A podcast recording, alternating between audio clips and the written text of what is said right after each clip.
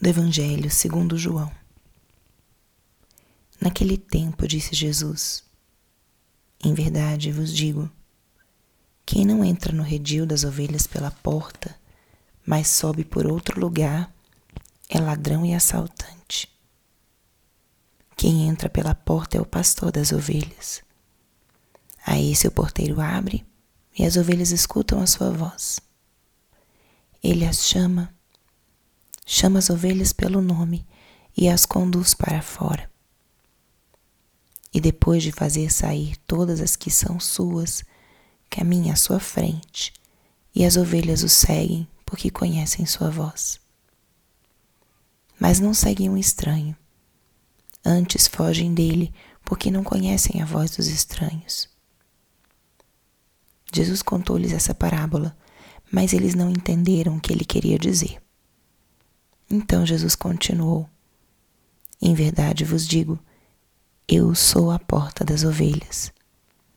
Todos aqueles que vieram antes de mim são ladrões e assaltantes, mas as ovelhas não os escutaram. Eu sou a porta. Quem entrar por mim será salvo. Entrará e sairá e encontrará pastagem. O ladrão só vem para roubar, matar e destruir. Eu vim para que tenham vida e a tenham em abundância. Palavra da salvação. Espírito Santo, alma da minha alma, ilumina minha mente, abre meu coração com o teu amor, para que eu possa acolher a palavra de hoje e fazer dela vida na minha vida. Estamos hoje na segunda-feira da quarta semana da Páscoa.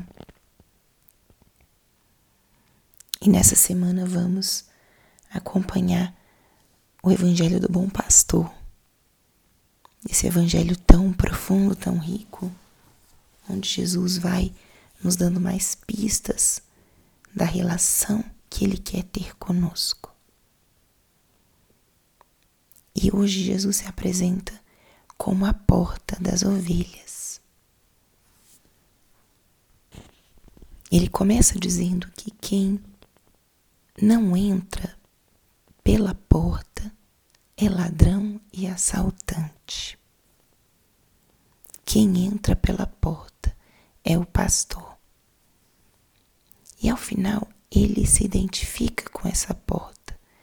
Eu sou a porta das ovelhas. A porta é por onde nós entramos em um lugar. Jesus está se apresentando para nós hoje como esse espaço de entrada para o redil. Se identificamos o redil com os filhos de Deus, com o povo de Deus, já sabemos o que nos faz, o que nos permite ser parte desse redil, desse povo. É através de Cristo que nós vamos entrar e ser parte desse povo escolhido, desse povo de Deus. É por ele que temos que passar para entrar nesse lugar seguro. E ele fala: Quem entrar por mim será salvo. Entrará e sairá e encontrará pastagem.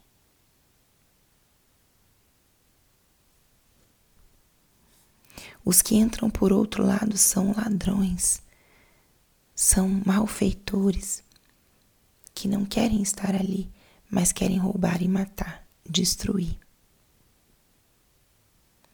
Entrar pelo caminho de Cristo, através de Cristo, é a forma mais segura de que estamos no caminho certo. Entrar por Cristo significa caminhar na luz, significa deixar-nos iluminar por Sua palavra. Entrar por Cristo significa fazer verdade na nossa própria vida sem medos. Entrar por Cristo significa, como ele mesmo dizia, caminhar livremente, encontrar sempre pastagem, estar a salvo. Nós constantemente na nossa vida temos a opção de entrar por Cristo ou por outros caminhos. Quais têm sido as suas escolhas? Você está entrando pelo caminho de Cristo através dele. Você se coloca diante dele em verdade, da forma que você é, arriscando que ele toque pontos que precisam ser melhorados ou convertidos. Você tem essa coragem de viver na luz? Ou você por vezes tenta entrar no redil por outros caminhos, esquivando a luz e a verdade dessa porta, a luz e a verdade de Cristo.